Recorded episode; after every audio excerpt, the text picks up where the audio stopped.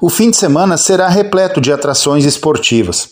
Em meio a isso, tem a rodada inaugural da Copa Serrana, onde se confirmaram as 10 equipes participantes tem forma de disputa definida, tem tabela de jogos toda ela já no papel, tem equipes com novos jogadores e assim por diante. É deixar a bola rolar pelas comunidades do interior e bairros de Venâncio Aires.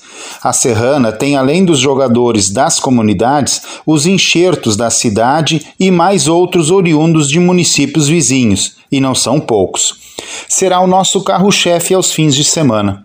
A classificatória consiste em dois meses. Quartas de final e semifinal ocupa mais um mês. Depois vem as finais e justamente essa reta final está projetada lá para o mês de maio. Mas além da abertura da Serrana, tem vários atletas de Venâncio Aires envolvidos neste fim de semana com as finais do campeonato do departamento de Monte Alverne. O sábado está reservado para a decisão dos aspirantes e no domingo tem a final dos titulares. Com essas finais, se sabe que algumas equipes aqui da Copa Serrana já irão atuar de forma desfalcada. Essa é uma situação que os dirigentes já estão acostumados, não tem nada de tão anormal assim. Quem vai aproveitar o fim de semana para abrir o calendário esportivo é o Motoclube de Venâncio Aires, o MOCVA.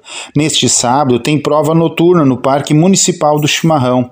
Outras provas estão previstas ao longo dos sábados à noite. A deste sábado é tudo bem diferente, pois a galera que gosta de acelerar não vê a hora de poder se alinhar no gate e quando esse cair, gente, sai da frente porque lá vem eles.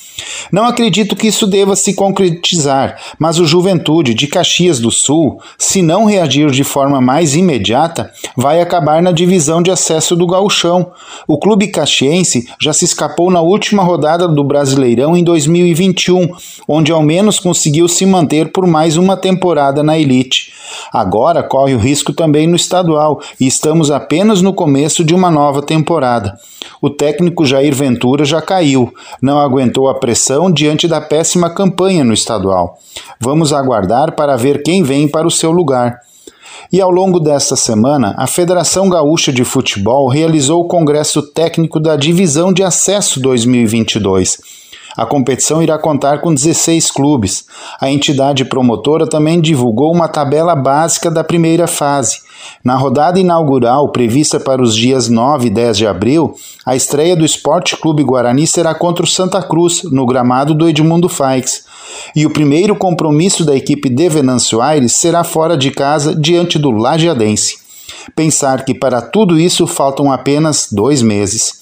E a cada dia a Sueva vem anunciando mais e mais atletas na montagem do plantel para 2022. No fim de semana passado, tínhamos apenas dois atletas no topo da lista, Boni e Valdim. Nesta semana foram confirmados mais dois nomes como remanescentes da temporada de 2021, Matheus Limas e Ian Lucas. As caras novas são o goleiro Paulo Henrique, os alas Caio Pedro, Romarinho e o pivô Everton. Nessa lista tem ainda o goleiro Vitinho, que já defendeu as cores da Sueva em 2020. A projeção é por mais anúncios para este fim de semana. A Soeva está se reforçando em bons valores jovens. Se vai dar certo, e esperamos que dê, a prática é que irá confirmar. Por hoje era isso então. Um bom fim de semana a todos.